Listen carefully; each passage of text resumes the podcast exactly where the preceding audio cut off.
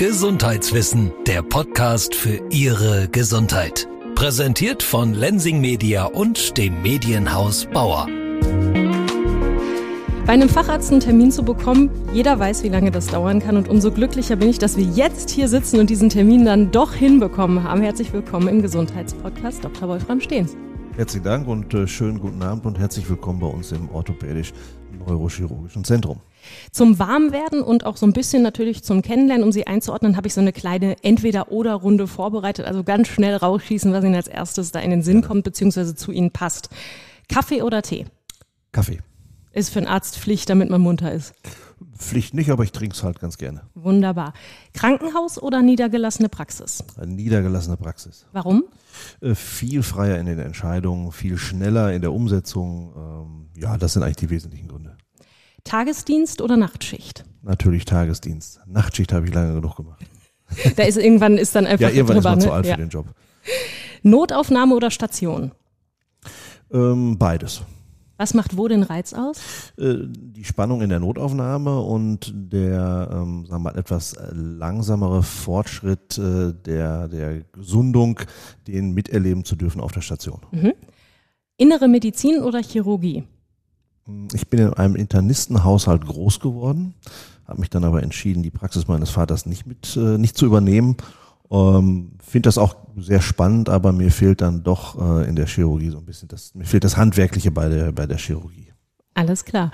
Ja, Sie sind Experte auf dem Gebiet Orthopädie, spezielle orthopädische Chirurgie, Sportmedizin, Chirotherapie und Knorpelchirurgie.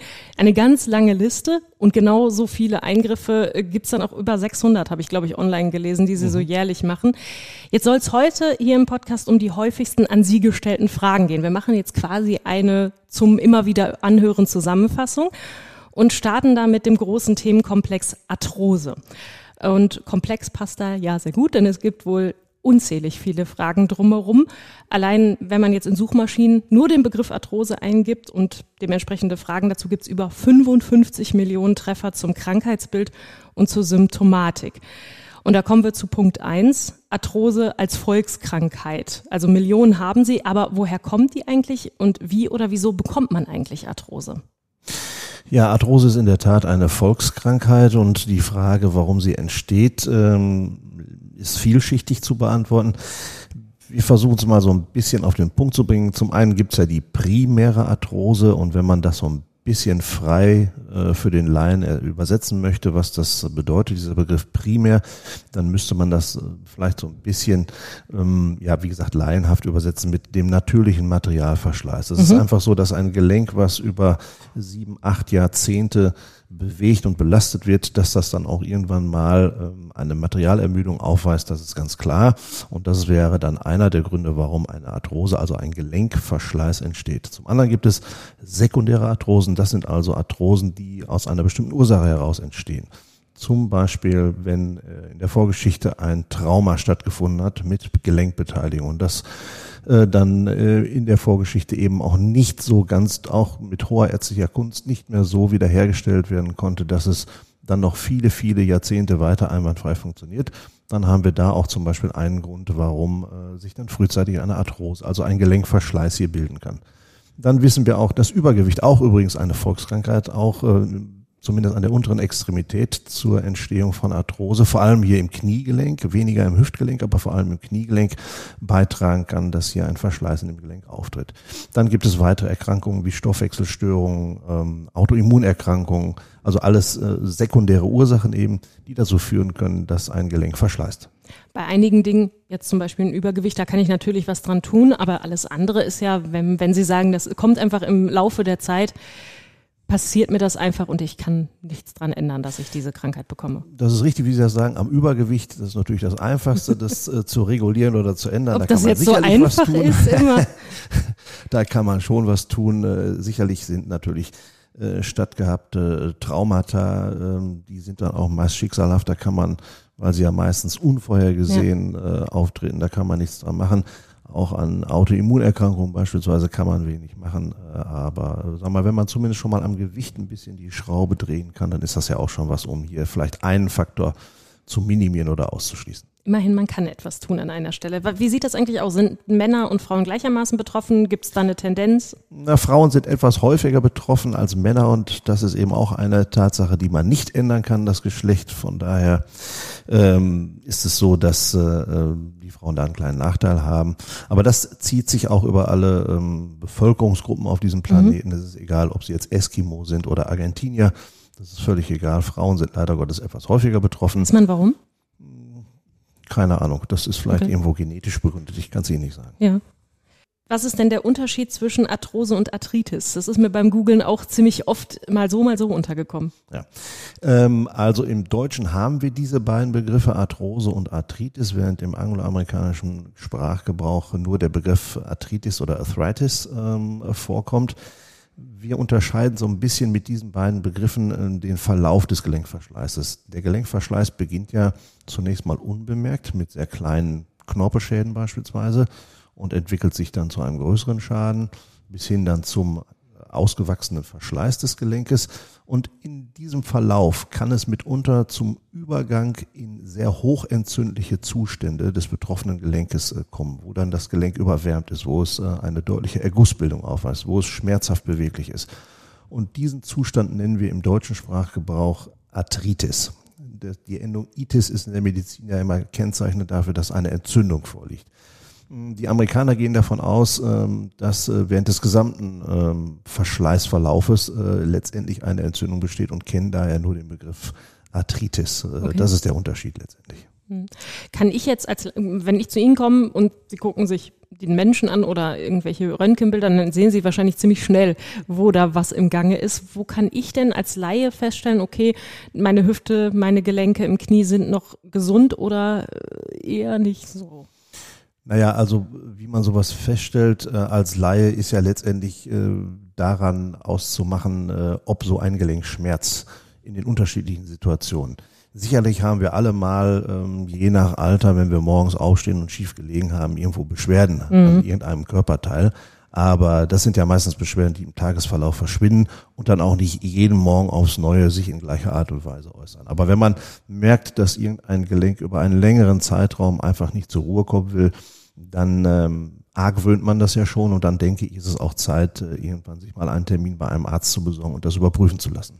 Und wenn man dann leider Gottes äh, vom Arzt gesagt bekommt, da liegt vielleicht schon ein Verschleiß in dem Gelenk vor, na, dann gibt es auch verschiedene Möglichkeiten, je nach Ausprägung des Verschleißes äh, diesem Erkrankungsbild zu begegnen. Begegnen heißt aber nicht heilen, sondern nur eindämmen oder was ist so das primäre Ziel? Leider Gottes, da haben Sie recht, leider Gottes ist die Arthrose äh, ein unumkehrbarer Prozess. Aber wir können schon mit gezielten Maßnahmen die ähm, Geschwindigkeit des Voranschreitens, die können wir schon reduzieren, sodass wir damit noch einige Jahre gewinnen, bis es dann schlussendlich, äh, wenn es unvermeidbar ist, äh, zur Implantation eines künstlichen Gelenks kommt. Es gibt ja wahrscheinlich unzählige Behandlungsmethoden in diesem ganzen Therapieweg. Was ist so eine konservative und was vielleicht eine modernere Methode, die man mal so gegeneinander stellen kann? Wenn wir das so sehen, das modernste in, der Behandlung der ähm, Arthrose ähm, ist eigentlich jetzt so die, sind so die biologischen Verfahren, respektive auch die, schlussendlich die Knorpelzelltransplantation. Ähm, das ist ein Verfahren, was sich so in, sag mal, den letzten, der letzten Dekade einer zunehmenden, eines zunehmenden Interesses in der Medizin erfreut und äh, auch äh, an Zuwachs äh, gewinnt, was so die äh, Zahl der Kollegen angeht, die sich mit diesem Thema ernsthafter beschäftigen. Äh, dem gegenübergestellt konservative Maßnahmen ähm, haben wir äh, eben auch in der biologischen Therapie die Möglichkeit, ähm, mit einer sogenannten Eigenbluttherapie ähm, gewisse Entzündungszustände erkrankter Gelenke zu therapieren. Ist eine Operation irgendwann immer unumgänglich eigentlich? ja, immer unumgänglich will ich nicht sagen. Das hängt ja auch so ein bisschen von der Leidensfähigkeit des Patienten ab. Ähm, es gibt sicherlich, ähm, wenn ich das mal so sagen darf, etwas hartgesottenere Charaktere, äh, die mit äh, Schmerzen im betroffenen Gelenk recht gut umgehen können und äh, für sich da noch nicht die Notwendigkeit einer, einer, einer Endoprothese sehen. Mhm. Und dann gibt es vielleicht etwas, nennen wir sie mal zart beseitetere, ähm, beseitete ähm, Menschen, die halt es nicht so gut aushalten, über einen längeren Zeitraum eine relative hohe Schmerzintensität ähm, zu bewältigen und die dann etwas früher zum Arzt gehen und dann schlussendlich auch ähm, bereit sind, sich einer, einer Gelenkersatzoperation zu unterziehen. Aber irgendwann ist der Punkt da, ja, da kann ist, ich den Schmerz wegignorieren. Also ich halte es ja immer so. Ich äh, finde es auch letztendlich nicht richtig, ähm, dem Patienten zu sagen, so jetzt leg dich hin, äh, ich operiere dich. Äh, ich überlasse es immer dem Patienten. Ich sehe meine Aufgabe darin, dem Patienten sein Erkrankungsbild zu erklären, mhm. zu beschreiben, äh, was vorliegt äh, und ihm auch natürlich Informationen darüber zu geben, wie man das entweder weiter konservativ oder entsprechend operativ behandeln kann. Aber wenn es, auch wenn es meiner Meinung nach darauf hinausläuft, ähm, dass der endoprothetische Ersatz eines Gelenkes ähm, angezeigt ist, äh, überlasse ich es doch immer den Patienten und äh, schicke ihn auch immer wieder nach Hause und sage ihm, jetzt denk mal in Ruhe zu Hause über nach, halte vielleicht auch mal großen Familienrat ab, was der Rest der Familie dazu sagt. Mitunter ist das ja auch so, dass im Familienkreis ein bisschen was organisiert werden muss.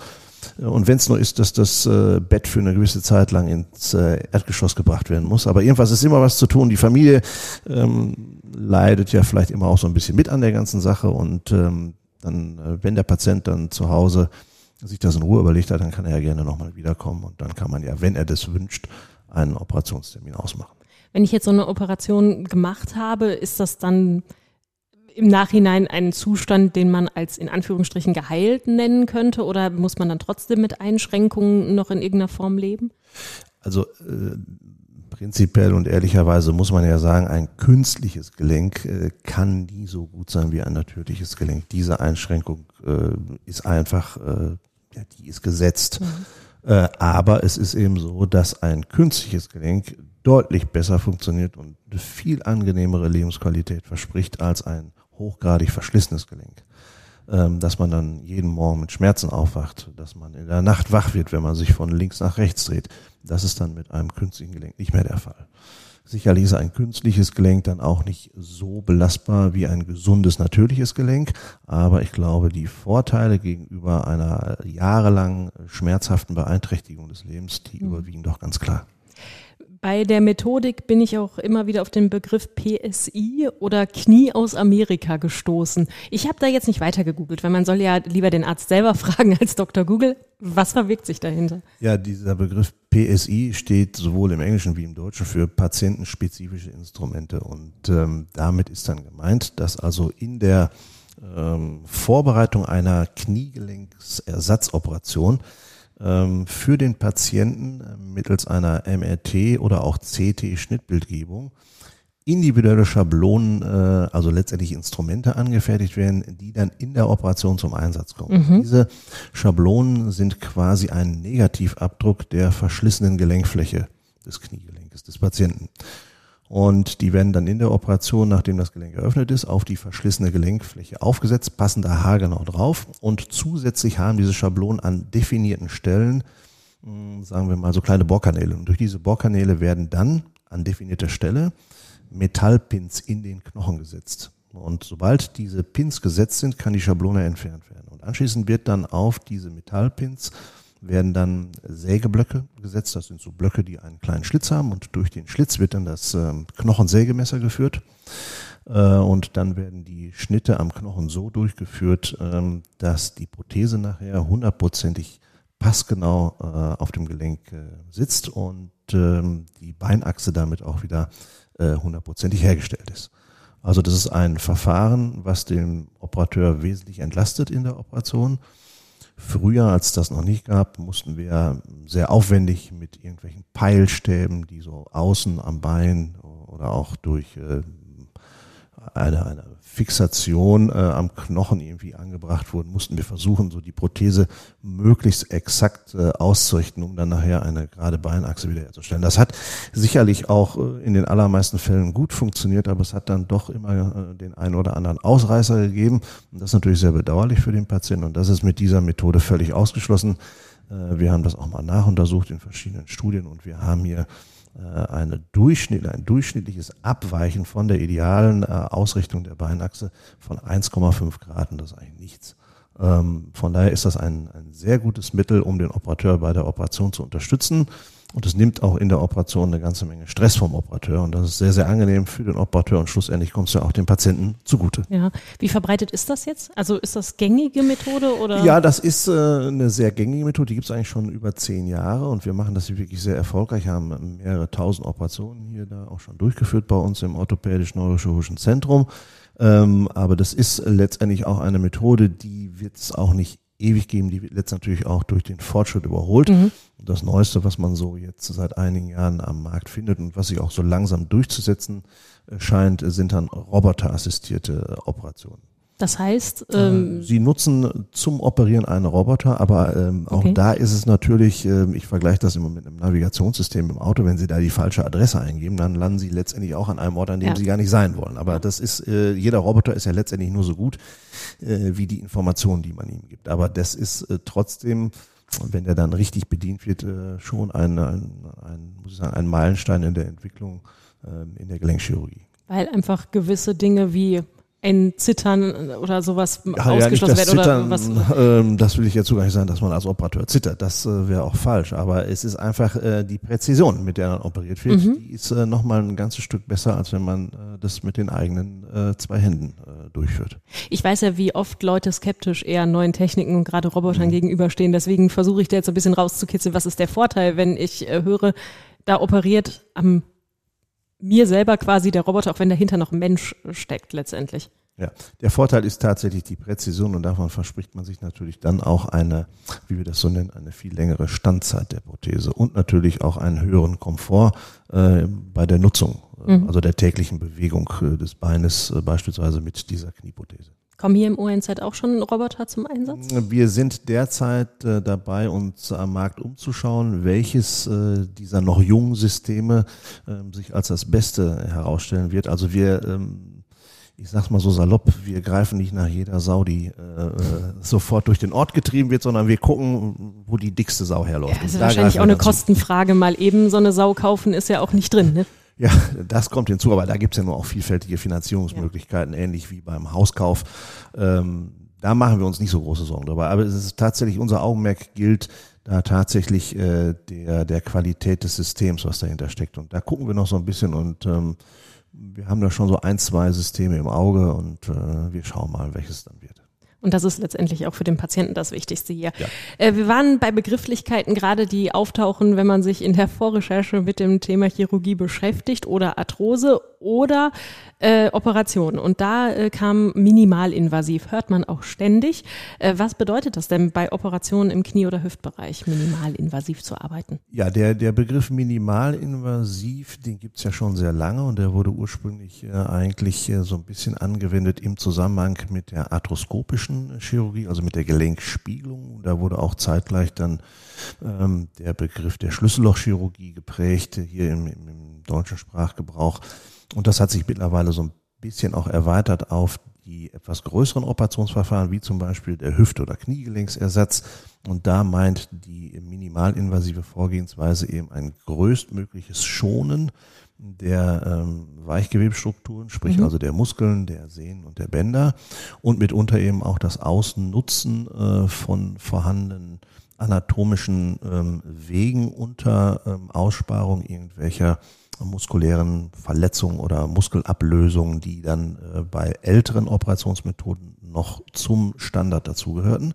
Also auf ähm, gut Deutsch, äh, so wenig wie möglich schneiden, um an die richgeile Stelle zu kommen. Ganz genau, so wenig wie möglich schneiden, um an die richtige Stelle zu kommen. Und da gibt es mitunter einige Muskellücken, durch die man, ich sage das jetzt mal etwas äh, laienhafter, durchschlüpfen kann. Und ähm, das ist äh, auch sehr zum Vorteil des Patienten, weil unter anderem dabei auch äh, die Propriozeption erhalten bleibt. Und Propriozeption ist A, ein etwas kompliziert auszusprechendes Wort. Ich bin beeindruckt, dass Sie das beim ersten Anlauf äh, hingekriegt haben. B meint es nichts anderes als Tiefensensibilität. Okay. Und Tiefensensibilität ist ja das, äh, was passiert oder was wir nutzen, wenn wir mit geschlossenen Augen äh, versuchen, mit der Zeigefingerspitze die Nasenspitze zu erreichen. Also mhm. letztendlich ist es die Information, ähm, über die Stellung der Extremitäten im Raum. Ähm, das nennt man Propriozeption. Gibt es Risiken bei so einem minimalinvasiven Eingriff? Weil es klingt ja jetzt erstmal nur positiv. Das ist richtig. Ähm, und generell ist es ja so, dass äh, jede Operation auch äh, gewisse Risiken birgt. Jede. Äh, angefangen beim Arzt, der auch nicht immer seinen besten Tag haben kann, bis hin zu verschiedensten anderen Komplikationsmöglichkeiten. Ähm, bei der minimalinvasiven Chirurgie müsste man das vielleicht so formulieren, ähm, dass man weitestgehend Komplikationen vermeidet, wenn man nach folgender Regel vorgeht, also so gering wie möglich, aber dennoch so weit wie möglich äh, den Schnitt äh, durchführt. Äh, was damit gemeint ist, es muss halt zu jedem Zeitpunkt der Operation muss genügend Übersicht äh, bestehen, ähm, damit eben da zum Beispiel nicht die Gefahr einer Fehlimplantation mit nachfolgendem Bersten eines Knochens äh, auftreten kann. Ja. Wenn ich jetzt natürlich höre, minimalinvasiv und diese Erklärung habe, würde ich ja als Patient sagen, super Sache, Herr Dr. Stehens, machen wir so bei mir. Ab welchem Punkt müssen Sie aber sagen, nee, das funktioniert hier nicht? Ja, ähm, minimalinvasiv ist natürlich, sag mal, äh, für den normalgewichtigen Patienten durchaus eine Option. Für schwer übergewichtige Patienten lässt sich das äh, einfach nicht mehr machen, weil da zum Teil dann auch äh, die Instrumente für zu kurz sind äh, und man selber auch dann aufgrund der Masse des Patienten äh, sehr schnell Gefahr läuft, wirklich die Übersicht zu verlieren. Und da muss man dann halt auf die herkömmliche Art und Weise mit einem etwas größeren Schnitt äh, versuchen, dem Patienten äh, zu helfen. Wir haben gerade im Vorgespräch schon darüber gesprochen, Sie halten regelmäßig Vorträge, lassen sich da schon Löcher in den Bauch fragen. Und äh, zu den meistgestellten Publikumsfragen, die habe ich mir vorher besorgt, gehört zum einen diese hier. Wann bin ich zu jung für ein neues Knie, eine neue Hüfte? Wann bin ich zu alt? Ja, Kann man das sagen? in der Tat eine der meistgestellten Fragen, die wir immer wieder hören. Deswegen machen wir jetzt hier die Zusammenfassung. Ja, Kommt die demnächst nicht mehr. Ähm, ja, also äh, meine Meinung dazu ist, äh, man ist eigentlich weder zu jung noch zu alt. Aber das muss man natürlich so ein bisschen jetzt erklären. Also jetzt stellen wir uns mal vor, man hat mit 20 einen Motorradunfall gehabt, äh, mit Gelenkbeteiligung. Mhm. Also hat es irgendeinen Bruch gegeben, der auch das Kniegelenk mit erfasst hat. Und trotz der hohen ärztlichen Kunst, die damals angewandt wurde, ist es, ähm, wie wir eingangs an dem einen Beispiel schon äh, erwähnt haben, ist es nicht zu einer optimalen Heilung äh, im Kniegelenksbereich gekommen. So, und jetzt ist man Mitte, Ende 30, also 15 bis 20 Jahre später äh, und hat leider Gottes in der Folge dieser damaligen Verletzung eine dicke Arthrose im Kniegelenk. Und es ist so, dass man also, wie ich vorhin auch schon sagte, nachts nicht mehr richtig schlafen kann, dass man sich jeden Gang zweimal überlegt, dass Freizeitaktivitäten in dem Sinne auch nicht mehr richtig Spaß machen. Ja. Dass es auf der Arbeit äh, Ärger mit dem, mit dem Chef oder mit dem Schichtführer gibt, weil man immer unter dauernder körperlicher Schonung seine Arbeit dann doch nicht so effektiv erledigen kann. So dass man dann schlussendlich mit Ende 30 da steht und sagt, ja, jetzt muss aber irgendwas passieren, weil meine, äh, insgesamt meine Lebenssituation sich so verändert hat, dass ich nicht mehr bereit bin, das weiter zu tolerieren. Jetzt gab es früher immer so, äh, wie gesagt, diesen Spruch, ja, du bist ja noch viel zu jung für eine Prothese. Ähm, und warte mal, bis du 60 bist. Aber 60 war immer so irgendwie diese magische Zahl. Soll man denn allen Ernstes einem End-30er sagen, sich noch 20 Jahre jetzt mit so einem schmerzhaften Knie äh, zu plagen?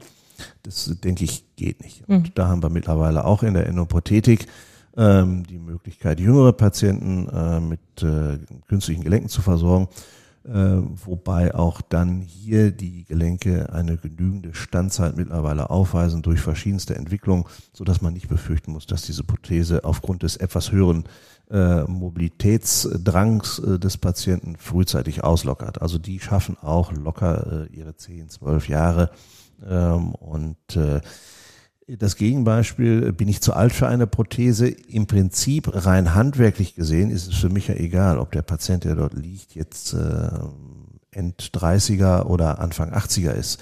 Die Anatomie ist gleich geblieben über die ganzen Jahrzehnte. Da ist für mich handwerklich gesehen kein großer Unterschied. Mhm.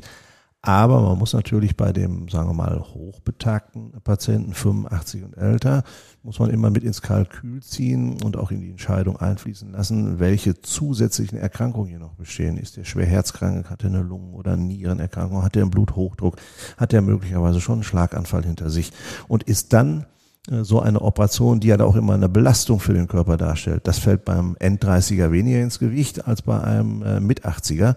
Ist dann so eine Operation nicht vielleicht doch äh, eine gewisse Gefahrenquelle, dass es dann zum erneuten Schlaganfall, zu einem Herzinfarkt, zu was weiß ich, einer Bluthochdruckkrise oder sonst was kommt, was dann mitunter auch schwerwiegende Folgen bis hin ähm, zum ähm, Ableben des Patienten ähm, zur Folge haben kann. Und äh, von daher gibt es dann schon Fälle, wo man äh, vielleicht dann doch sagen darf, du bist zu alt, mhm. respektive mit deinen Begleiterkrankungen zu alt für, äh, für eine Prothese. Aber es gibt eben auch sehr fitte und rüstige 85-Jährige, wo man sagen kann, ja klar, das machen wir. Du siehst so fit aus, dir fehlt nichts, du nimmst keine regelmäßigen Medikamente ein und deinen Hausarzt besuchst du eh nur alle fünf Jahre, da können wir auch dir eine Prothese einbauen. Ja, der fitscht dann wieder ohne Rollator durch die Gegend. Genau. Äh, Gerade haben Sie schon mal ganz kurz gesagt, bei den jüngeren Patienten so zehn Jahre ungefähr hält so eine Prothese. Ja, also wenn man Knie, jetzt so einen Hüfte, jungen das Patienten, das ist richtig, wenn man so einen jungen Patienten betrachtet, der hat ein ganz anderes äh, Aktivitätslevel als ein, sag mal, End-70er. Ähm, und äh, das ist dann dementsprechend auch eine höhere Belastung, die auf so eine Prothese zukommt. Und da wissen wir halt einfach, dass die Prothesen bei jüngeren Patienten in dem Altersgefüge, was ich gerade genannt mhm. habe, dass die eben nicht so lange halten wie bei einem Patienten, der Ende, mit Ende 60, Anfang 70 seine erste Prothese bekommt.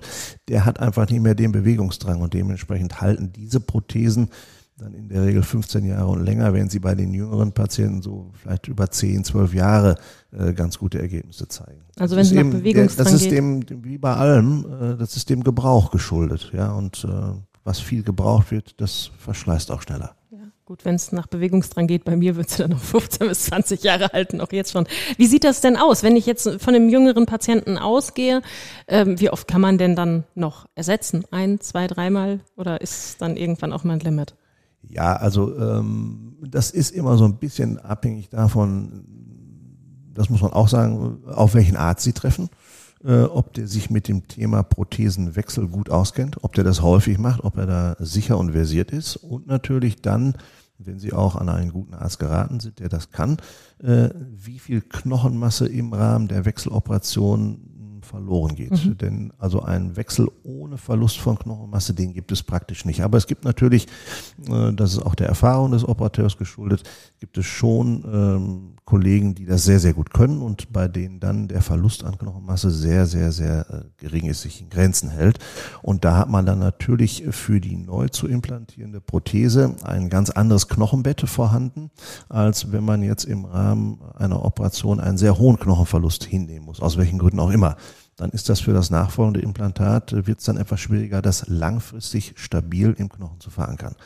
Aber man kann so in der Regel sagen, zwei Wechseloperationen sind sicherlich drin, wenn man äh, bei jeder Operation an einen guten Operateur gerät. Ja, auch mit Sicherheit, vielleicht auch mal mit Sicherheit drei. Ähm, und äh, es gibt auch seltene Ausnahmen, wo mehr möglich ist, aber wenn man mal überlegt, dass so, so eine Operation und wenn die dann durchgeführt wurde, einem wieder für 10 bis 15 Jahre dann zumindest äh, ein gutes Auskommen verspricht, dann ist das, wenn man mit Mitte 60 die erste Prothese bekommt, dann ist ja der zweite oder dritte Wechsel, Wechsel ähm, der ist ja dann kaum noch wahrscheinlich, wenn man sich so ein bisschen die statistische Altersverteilung anguckt. Äh, wer natürlich jung ist und äh, vielleicht wir gehen auf das Beispiel zurück des End-30ers, wer genau. dann die erste Prothese bekommt, der sollte da vielleicht auch ein bisschen in dem Wissen damit umgehen, dass er äh, aufgrund seines jungen Alters sicherlich noch äh, ein, zwei Wechsel zu erwarten hat und sich dementsprechend vielleicht jetzt nicht gerade für irgendwelche Extremsportarten entscheiden. Ne? Und äh, dann wird er aber auch mit zwei, vielleicht respektive drei Wechseln bis ins hohe Alter sehr gut klarkommen. Es ist wahrscheinlich die größte Scheu oder Sorge, dass man zu schnell wieder auf dem Operationstisch landet, ja, wenn man schnell das ist, einsteigt. Das ist wohl richtig. Ja. Äh, wir hatten gerade bei den Begrifflichkeiten ja das Knie aus Amerika schon vorgestellt. Häufig gestellte Frage, zahlen denn auch die Krankenkassen das? Was können Sie da immer antworten, wenn die Patienten danach fragen? Ja, das zahlen die Krankenkassen, da muss der Patient nichts dazu zahlen. Ja. Wer entscheidet, wann operiert wird? Gerade haben Sie schon einmal angedeutet, aber trotzdem nochmal um diese Frage komplett. Also ich halte es so, äh, dass äh, bei mir immer der Patient entscheidet. Wenn der zu mir kommt und sagt, so, ich habe mir das zu Hause überlegt, Doktor, mach, mhm. dann machen wir es, aber mhm. ich werde den Teufel tun und den Patienten zu einer Operation überreden. Das hat sich gezeigt, ähm, dass Patienten, die äh, überredet werden zu einer Operation, der ganzen Sache viel, viel kritischer gegenüberstehen und auch nach der Operation jedes kleine Zipperlein, was nicht so ganz ihren Vorstellungen vom postoperativen Verlauf entspricht, sehr, sehr, sehr beargwöhnen und äh, dann äh, auch sehr häufig äh, mit dem Arzt anfangen zu hadern, was eigentlich gar nicht sich so ergeben würde, wenn man den Patienten nicht überredet hätte, sondern wenn man gewartet hätte, bis der Patient aus freien Stücken alleine kommt. Dann ist das für den Patienten vom ganzen Verlauf her auch äh, viel mehr ein, ein Segen und ein, ein, eine, eine, ja, ein, eine Besserung, mit der er sehr gut leben kann, auf die er sich gefreut hat und mit der er dann auch zufrieden ist. Ist es nicht aber oft so, dass, dass Patienten sagen, da, Herr Doktor, Sie sind der Experte, Sie entscheiden das, ich habe ja eh keine Ahnung. Oder ist das eine Generationsfrage auch nochmal gewesen? Das ist vielleicht mitunter eine Generationsfrage, mit, äh, mitunter vielleicht aber auch eine Typfrage, aber es ist ja trotzdem dann so, so mache ich es dann auch immer, dass ich äh, den dann, wie ich das eingangs schon sagte, ich erkläre das Krankheitsbild und äh, lass die dann entscheiden. Ich gebe dir vielleicht so ein bisschen Hilfestellung und sage jetzt überlegen Sie mal, ähm, werden Sie wirklich nachts wach, nehmen Sie schon regelmäßig Medikamente ein, überlegen Sie sich jeden Gang zweimal ähm, und dann kommen die meistens da selber hin und äh, sagen dann irgendwann, nee, haben Sie eigentlich recht, ich warte noch mal. Oder die sagen dann, ja, ist alles so und ich, mhm. dann möchte ich die Prothese haben. So, also das äh, kann man auch auf diese Art und Weise ganz gut den Patienten überlassen. Wenn ich jetzt zu Hause geklärt habe, dass das Bett mal ins Erdgeschoss kommt und ich habe mich entschieden, ich möchte operiert werden, ich sage, jo, los geht's, wie lange dauert das ungefähr, bis man dann einen OP-Termin bekommt? Ja, das ist unterschiedlich, äh, je nachdem, wo man hingeht, wie da die Wartelisten sind. Ne? Also äh, ich für mich kann sagen, dass ich so eine ungefähre Vorlaufzeit von ja, sechs, acht Wochen habe. Wie lange dauert dann die Operation selber, der Krankenhausaufenthalt insgesamt? Kann man das grob eingrenzen? Das ist ja wahrscheinlich auch wieder individuell. Das ist individuell, das ist völlig richtig und es ist ja auch davon abhängig, was für eine Art Operation durchgeführt wird. Äh, ich nehme an, Ihr Fahrer zielt jetzt auf die Endoprothese, also auf den künstlichen Gelenkersatz ab. Da ist es in der Regel heutzutage so, dass man so ja zwischen vier und sieben Tagen ähm, stationär liegt und dann kommt im Anschluss die Reha-Maßnahme, die dann auch nochmal ungefähr drei Wochen dauert. Die kann ambulant durchgeführt werden, dann ist man jeden Abend wieder zu Hause oder stationär durchgeführt werden. Dann ist man für drei Wochen in irgendeiner Reha-Klinik und ist dann erst wieder zu Hause, also nach durchschnittlich vier Wochen wieder zu Hause. Sofern äh, eine Direktverlegung zwischen dem stationären Aufenthalt nach der Operation und dem Beginn der Reha-Maßnahme möglich ist. Mitunter ist das ja auch so, dass die Reha-Kliniken belegt sind und gerade kein Platz frei ist ähm, in der Reha-Klinik, die man sich ähm, äh, ausgesucht hat, in zusammen äh, in, in, Absprache mit dem Sozialdienst, der in den Krankenhäusern sowas regelt. Da muss man halt ein paar Tage zu Hause warten. Und dann dauert es vielleicht äh, fünf oder sechs Wochen, bis man schlussendlich mit der ganzen, mit dem ganzen Thema durch ist. Aber das sind ungefähr so diese Zeiträume, äh, mit denen man rechnen muss. Gerade wahrscheinlich die jüngeren Patienten werden auch oft fragen, wann kann ich denn wieder laufen, normal laufen, wann kann ich wieder Fahrrad fahren, wann nehme ich wieder an einem Leben so teil, wie ich es kannte. Ja, also bei einer, bei so einem komplikationslosen Verlauf einer Operation ist es eigentlich in der Regel möglich, schon am nächsten oder übernächsten Tag mit dem Krankengymnasten über den Flur zu laufen, auch unter Voll, Vollbelastung. Ähm, die Unter-AMG-Stützen, die man dann mit sich führt, also sofern es sich jetzt um eine mhm. Operation an der unteren Extremität handelt, äh, die Unter-AMG-Stützen, die man damit sich führt, dienen eigentlich eher nur so ein bisschen der Unterstützung der Koordination, mhm. nicht aber in erster Linie der Entlastung der frisch, des frisch operierten Gelenks. Also das ist wieder voll belastbar danach. Das ist in der Regel, vorausgesetzt ja. es sind keine Komplikationen ja, aufgetreten, ist das in der Regel heutzutage eigentlich möglich. Hm. Es ist aber auch so, das muss man auch sagen, dass gerade in den ersten Tagen nach so einer Operation aufgrund von, sagen wir noch bestehenden Schmerzen, die Patienten oft gar nicht so richtig willens sind, voll äh, aufzutreten. Da ist auch eine gewisse Scheu dann vorhanden.